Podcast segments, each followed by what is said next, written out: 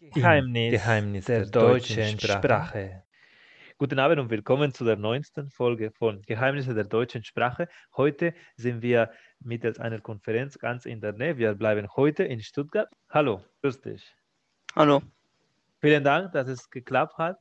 Ich äh, würde mich sehr äh, interessieren, wie äh, für dich am besten ist, eine Sprache zu lernen. Du hast bereits mehrere Sprachen jetzt in der Grundschule oder jetzt in deiner Stufe angefangen zu lernen. Wie hat sich am besten entschieden oder wie war es für dich am besten, dass du eine Sprache gelernt hast? Welche Methode oder welche Kontexte waren für dich am besten? Also ich glaube, durch Sprechen und Zuhören hat, also am besten kann man eine Sprache lernen. Mhm. Also durch viel Sprechen mit, sag ich mal, anderen Personen und durch, sag ich mal, durch Fernsehen oder sowas, mit, wenn man anderen zuhört oder so. Okay, und das heißt genau, immer dieses Proaktive, diese Interaktion würde für dich eine große Rolle spielen. Ja. Du bist äh, Muttersprachler in der deutschen Sprache. Wie findest du äh, Deutsch? Also findest du, dass das eine Sprache ist, die schwierig zu lernen ist, wenn man das nicht als kleines Kind, wie in deinem Fall, gelernt hat? Ja, ich denke schon, ich denke, Deutsch ist schon eine ziemlich schwierige Sprache. Also wegen auch vor allem wegen vielen Artikeln und mit Groß- und Kleinschreibern und sowas. Also ist, glaube ich, schon eine ziemlich schwierige Sprache. Ist, wäre für dich äh, als Bezeichnung sowas wie auch wie der Name vom Podcast etwas Geheimnisvolles, etwas so äh, Rätselhaftes dabei? Oder wie würdest du die deutsche Sprache beschreiben? Ja, ich, kann man es nicht schlecht beschreiben. Also ich finde es halt eine ziemlich schwierige Sprache, aber ich glaube, die Sprache hat auch, sage ich mal, ziemlich viele Möglichkeiten, sich auszudrücken. Also es gibt, man kann ziemlich viel beschreiben. Also man kann, ja, es ist halt ziemlich, sag ich mal, eine Sprache mit vielen Facetten. Ist sehr vielfältig. Ja. Im Endeffekt, das bin ich voll bei dir. Und könntest du uns für die Zuschauer eventuell einen Tipp geben? Du bist in anderen Sprachen äh, fließend unterwegs. Wie hast du äh, zum Beispiel den Mut gehabt oder wie würdest du äh, so für die Zuschauer, ja, wie könnte man jetzt diese Sprache beherrschen? Wie würdest du das machen? Also hättest du einen Tipp praktisch für die Umsetzung? Also zum Sprechen? Genau. Oder? Also um ja. Sprache zu lernen, genau. Hm, ich glaube einfach, sag ich mal, viel mit anderen Personen abgeben, die die Sprache können oder generell halt sich mit der Sprache ziemlich beschäftigen. Ja. Das würde ich auf jeden Fall mh, hm, zustimmen. Also ich habe auch äh, in dem mich, mich mit anderen Menschen äh, umgegeben habe, habe ich auch die Sprache besser gelernt. Das war erstmal so die Einführung. Äh, jetzt würden wir zu diesem echten Prüfung gehen, indem ich dich darum bitten würde, ein Thema mir vorzuschlagen und dann werde ich über dieses Thema fünf Minuten lang einen Vortrag halten. Welches Thema hast du dir überlegt? Also eine Fragestellung? Ja. Okay, also ich habe mir das Thema Fastfood überlegt, wie du dazu stehst, wie oft du das im Alltag verwendest und also was dein Bezug zu Fastfood ist. Also ja, Perfekt. Hättest du noch einen äh, Aspekt, worüber ich reden? Ja, du könntest zum Beispiel sagen, ob, also ob Fastfoods ähm, ein, sag ich mal, eher mehr Vorteile oder Nachteile für die Gesellschaft hat. Mhm. Also zum Beispiel, ich habe jetzt kein, ich sag mal lieber kein Beispiel so, aber einfach so, sage ich mal, ob ähm, Fastfood eher Nutzen ist oder halt eher, sag ich mal, schlecht ist. Alles klar, dann lass mir ganz kurz überlegen. In den nächsten Minuten werde ich das Thema Fast Food näher beleuchten. Zuerst lassen Sie mich aber einen kurzen Vortrag, einen kurzen Aufbau des Vortrags skizzieren. Zuerst werde ich den Begriff, die Bedeutung und die Ausprägung von diesen äh, Produkten erwähnen. Anschließend werde ich meinen Bezug sowohl von meinem Heimatland als auch von meinem aktuellen Land, also von Deutschland. Und abschließend werde ich die gesundheitlichen Aspekte und auch die wirtschaftlichen, die einerseits Vorteile äh, vorteilhaft sein könnten, aber mit Risiko wahrzunehmen oder zu erwarten sind. Für mich ist Fast Food einfach eine Entwicklung von den Prozessen, wie man isst. In der aktuellen Zeit sind längere Arbeitstage üblich und da hat man nicht die Möglichkeit, wie damals, selbstständig zu kochen oder längere Pause überhaupt wahrnehmen zu können. Da hat der, dieses Fastfood die Möglichkeit, den Haken gefunden, sich im Markt zu etablieren.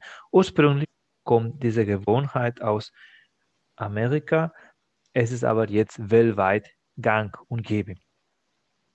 Und Fastfood ist die Begrifflichkeit, dass man etwas sozusagen fertiggestellt ist, ohne diese Verarbeitung. Meistens wird das in der Mikrowelle gekocht, gewärmt, damit man das sofort essen kann und sind auch äh, verknüpft mit äh, Produkten von sozusagen äh, schlechteren Qualität oder äh, von mit Standardzutaten, zum Beispiel Burgers oder Döners wäre damit sozusagen der Zusammenhang. In Spanien ist trotz mediterranen Diät ein Land, das auch geprägt ist von diesem Fastfood, würde ich sagen, seit circa 25 Jahren. Und es ist auch so, dass die Jugendlichen äh, nach der Schule sich auf diese Restaurants wie zum Beispiel McDonald's oder Burger King treffen um da gemeinsam sich zu treffen und da was zu essen und wir äh, stattdessen diese mediterranische, auf diese mediterranische Diät verzichtet. In Deutschland habe ich ebenfalls so erlebt, dass das einfach äh, Fastfood mit äh, Treffen, mit Sozialisierung von Jugendlichen sehr, sehr stark äh, verbunden ist und auch, dass auch Erwachsene das als Treffpunkt nutzen, solche Gelegenheiten etwas auf dem Weg zu irgendwo in einer Zwischenhaltestelle schnell zu essen. Mein Bezug ist, ich hatte auch aufgrund von finanziellen Schwierigkeiten, Engpässe, vor allem im Studiumzeit, immer wieder Fastfood zugegriffen. Jetzt mit einem besseren Gehalt in meiner Position als Arbeitnehmer habe ich Abstand davon genommen. Erstmal, weil ich diese Zeit, die ich mit dem Kochen verbringe, sehr genieße. Ich kann mich zum Beispiel mit Rezepten austauschen. Ich kann auch diese äh, soziale Veranstaltung auch in der Corona-Zeit mittels eines Kochabendes wahrnehmen, statt in diesem Restaurant zu gehen. Die Nachteile, die damit äh, zu rechnen sind, ist natürlich, dass man mehr Zeit damit verbringt. Es ist aber so, wie die Qualität dieser Zeit ist. Auch das Verdauern und das Gefühl, dass man sich äh, besser belohnt, wenn man etwas äh, zum Beispiel in einem guten Zustand und äh, wenn man etwas äh, Langsames gekocht, gebraten hat, ist nicht das gleiche als etwas, das eventuell schon tagelang gefroren war in dieser Kette und plötzlich serviert wird. Im Zusammenhang kann ich für mich feststellen, dass Fastfood ist ein Produkt, das sehr gerne von Jugendlichen, so was in meinem Fall konsumiert wird, ist aber für mich nur ein Übergang, bis man zum Beispiel das die Kenntnisse hat, wie zum Beispiel kocht oder wie auch seine Zeit besser im Griff hat. Und deswegen würde ich auf jeden Fall empfehlen, dass Fastfood nur als vorübergehende Maßnahme oder als vorübergehende Diät gelten soll, gelten soll, damit die gesundheitlichen Auswirkungen davon nicht verursacht werden, wie zum Beispiel Fett oder ähm, eine, eine Bildung von diesen Tromben, die durch diesen er, erhöhten Fettinhalt zu erwarten sind. In diesem Zusammenhang bedanke ich mich für die Aufmerksamkeit und stehe ich auf Fragen zur Verfügung deinerseits. Hättest du dazu Kommentare? Also ich würde noch fragen, ähm, also was du jetzt bist, also was ja schon ähm, zu sein, ähm, Erfahrung erzielt über Fast Food. Jetzt würde ich noch fragen, ähm, also ob du findest, ähm, also ob Fast Food, sage ich mal, ähm, ja, sagen wir so, ob das für dich eine Bereicherung ist, also ob, also ob es sich, für, also ob es, ähm, Ich also ob es deiner Meinung nach eine gute Idee ist. Genau, schon so. Also es hat sich äh, auf jeden Fall äh, hat ein Bedürfnis befriedigt, weil die Menschen, die zum Beispiel auf Dienstreise sind, wie äh, oder ich äh, vor Jahren, genau, wenn ich auf Vorbildungen äh, war, ich musste schnell was essen und dann ich hatte genau in diesem äh, Restaurant was Schnelles oder in dieser Tankstelle was Schnelles mich besorgt. Und, und das war auch einigermaßen so, so billig sozusagen. Und das war schnell. Ich musste nicht äh, so viel warten. Und deswegen, das ist schon was Funktionelles, was, was äh, tatsächlich nützlich ist. Und das ist auch so für diese Hektik äh, fast unverzichtbar, würde ich sagen. Es ist aber so, dass das einfach nur, weil das einfach eine, eine, ein Bedürfnis der, der aktuellen, des aktuellen Arbeitsmarkts erfüllt, heute nicht unbedingt, dass äh, das so gesund äh, oder förderlich ist. Das wäre so meine Annahme. Also ich nutze es, wenn es unbedingt genau auf dem Weg zum Bahnhof, zum Flughafen oder zu einer Vorbildung bin, dann nehme ich auch diese Produkte, diese Ketten in Anspruch. Aber nur, wenn es nicht anders geht, würde ich abschließen. Okay, dann ich noch zum Beispiel eine Frage, wie du siehst, sag ich mal, ähm, für die Umwelt als Aspekt so, also ob du siehst, ob du vielleicht findest, dass die Fastfood-Firmen, sag ich mal, eingeschränkt werden sollten, weil zum Beispiel Fastfood verbraucht jetzt, sag ich mal, eine Packung ziemlich viel Plastik und ja, also wie, also ob du findest, dass die, sag ich mal, Firmen, ähm, sag ich mal, mehr auf nachhaltige Produkte oder so setzen sollten. Das ist ein, ein guter Aspekt natürlich.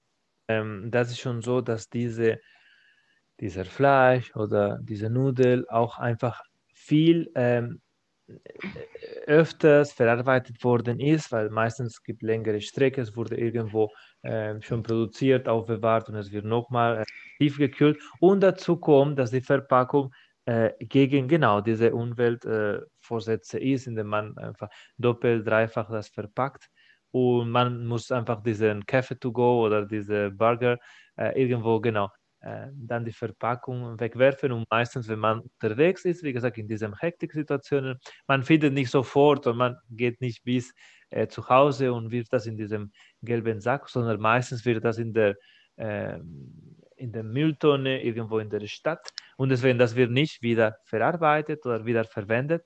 Das äh, finde ich bedauerlich und es gibt schon Initiativen in der Richtung, dass einige Staaten haben gesagt, dass es wird eine sogenannte Plastiksteuer oder Fastfoodsteuer für solche äh, Produkte, damit man sozusagen äh, das noch mit kompensieren. Es ist natürlich wünschenswert, dass das besser wäre, wenn man sozusagen diese Kette immer so ein gewisses, das kenne ich zum Beispiel von andere Kaffeeketten, die sie einfach ein, äh, ein Becher, der verkaufen, du immer wieder füllen kannst. Und so war es zum Beispiel eine Art von Dose, die aus irgendeinem Pappe oder aus irgendeinem anderen nachhaltigen Material ist, wäre tatsächlich äh, anstreben, also zu, anzustreben. Okay. Prima, das wäre soweit der Vortrag. Jetzt würde ich dich äh, einlade, mit mir über ein anderes Thema eine Diskussion für fünf bis sieben Minuten lang durchzuführen. Du hast nochmal die Wahl von dem Thema, aber ich würde dich dann äh, dazu bitten, dass du auch eine Art von Statement, ist es äh, egal, ob das deine persönliche Meinung beinhaltet oder nicht. Es ist einfach für diesen Podcast oder für die Prüfung wichtig, dass man einfach zu einem Meinungsaustausch kommt und man prüft im Endeffekt, ob man so die Rhetorik, diese Argumentationsfähigkeit hat. Und am Ende kommt man zu einem Kompromiss oder nicht. Aber machen wir den Versuch. Und zwar, über welches Thema würdest du gerne dich mit mir austauschen? Schuluniform. Perfekt. Was ist deine Haltung darüber, damit ich die gegenseitig vertrete? Äh, finde, Schuluniform sollte nicht eingeführt werden, weil, sag ich mal, jeder das Recht hat, dass man dann auch mehr sich selber so zeigen kann. Ich sehe da einen Punkt, dass äh, die Jugendliche auch diese Entfaltung benötigen, einfach so seine Identität auch durch die Klamotten zu zeigen. Aber meine Erfahrung zeigte, dass äh, bestimmte Eltern von ähm, ärmeren Familienhäusern sich dabei benachteiligt fühlen. Ähm, man wird sofort merken, dass sie zum Beispiel gebrauchte Sachen oder dass die Qualität nicht so gut ist und das kann einfach in dieser Schule, also in diesem Kontext zu einer Diskrimination führen. Deswegen bin ich der Ansicht, dass in, bei diesem Sport und bei diesem Unterricht eher dieses Uniform beibehalten soll, damit man nicht äh, sich nur je nach Einkommensklasse der Eltern äh, zuteilen muss. Was sagst du dazu? Ja, das stimmt schon, dass man weniger, also dass weniger Mobbing und sowas gibt. Aber ich finde, dass, ähm, dass es trotzdem, sage ich mal, nicht der beste Weg ist, sage ich mal, da, deswegen, also da, damit dagegen vorzugehen, weil ich finde, so kann jeder, sage ich mal, mit Klamotten kann sich selber selber ausdrücken, seine Interessen zeigen, etc. Und ich finde, man sollte da eher andere Maßnahmen treffen gegen Mobbing. Das ist weiterhin ein Thema, das mit dem Mobbing und mit diesem, äh, die sich gegenseitig verhetzen. Ich finde es aber, dass diese Interesse zu zeigen und einfach diese Vielfalt kann man auch außerhalb von dieser Schulzeit gezeigt werden. Also ist nicht nur äh, möglich, ne, also während dieser Unterrichtszeit. Und deswegen genau, ich will dafür plädieren, dass das Uni vorbeibehalten wird.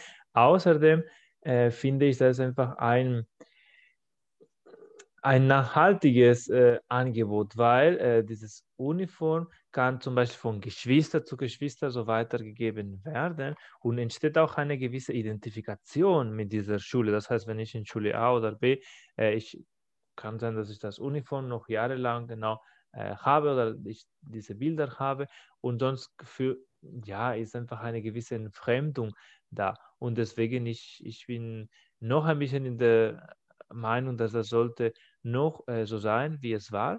Ich stimme dir schon zu, dass es nicht der einzige Weg ist, um diese Diskriminierungsmethode oder Diskriminierungsansätze vorzubeugen, aber das, ist, äh, das hat schon dazu beigetragen, dass einfach alle Schüler gewisse Standards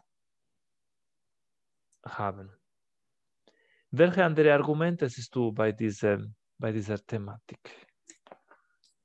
Ich finde auch, dass zum Beispiel ähm, meistens müssen ja die müssen auch die Familien, sag ich mal, Geld für die Schuluniform bezahlen. Und vielleicht können sie sich auch manche Familien nicht leisten, Schuluniform zu kaufen. Oder sage ich mal, bei vielen Schulen wird ja auch verlangt, dass die Schuhe immer, sag ich mal, schwarz sein müssen, ähm, etc. Und manche Familien können vielleicht keine schwarzen Schuhe leisten. Deswegen finde ich es auch nicht so gut, dass, sag ich Schuluniformen eingeführt werden sollten. Ich hatte auch in meiner Schulzeit hatte mit, mit diesen Uniformen zu tun, die waren jedoch nur Pflicht im Sportunterricht. Und ich stimme dir schon zu, dass die Preise für diese Sporthose etwas höher als in dem üblichen Markt waren. Aber nachhinein, Jahre später nach meiner Einschulung, ich betrachte es einfach, dass es äh, notwendig war, um einfach gewisse Standards, also zum Beispiel, wenn man äh, mit dieser Schule irgendwo in diesem Wettbewerb war, man hat sich sofort mit dieser blauen oder mit diesem gelben Farbe identifiziert. Und außerdem äh, finde ich auch für die, äh, für die Geschlechtunterschiede äh, ist noch äh, viel Luft nach oben. Also das heißt, dass die äh, Mädels zum Beispiel keine Hose tragen dürfen, sondern diese Rocken. Ähm, man muss schon äh, Sachen optimieren bei dieser Gestaltung von den Uniformen, aber finde ich, dass, äh, oder zum Beispiel man könnte auch so die Kreativität der Schüler, wie du davor meintest, dazu kanalisieren, indem man einfach so neue Designs für diese für das, für, für, für, das, für den neuen Jahrgang zum Beispiel etabliert. Das wäre vielleicht ein Kompromiss aus meiner Sicht. Ja, das wäre eine gute Idee, finde ich. Weil vielleicht manche Spieler haben zum Beispiel keine Lust, sag ich mal, immer im Sommer auch lange Hosen anzuziehen. Und deswegen finde ich, sollte es, sag ich mal, dann mehrere Möglichkeiten geben für die Schuluniformklamotten. Das können dann auch, sag ich mal, wie du sagst, die Schüler entscheiden. Und diese Möglichkeit, also diese, auf diese Selbstbestimmung zu achten, würde dazu ähm, einfach würde helfen, dass diese Uniform besser akzeptiert werde. Ja. Unabhängig davon, was äh, wir für unsere zukünftige Generation äh, etablieren werden, war schon, äh, schon ein, ein großes Thema, weil im Endeffekt solche Entscheidungen werden einstimmig praktisch, äh, also für, für alle umgesetzt. Und es kommen immer wieder zu solchen Diskussionen, auch in der Realität, also im Elternbeirat, soll man diese Tradition zum Beispiel uniform beibehalten? Ja, nein. Unabhängig davon äh, war es sehr bereichernd, wie üblich mit dir darüber zu diskutieren. Und ich hoffe, wir können uns weiterhin in anderen Folgen oder in anderen Kontexten weiterhin auseinandersetzen. Ich ja. danke dir für deine Teilnahme und bis zur nächsten Folge. Tschüss.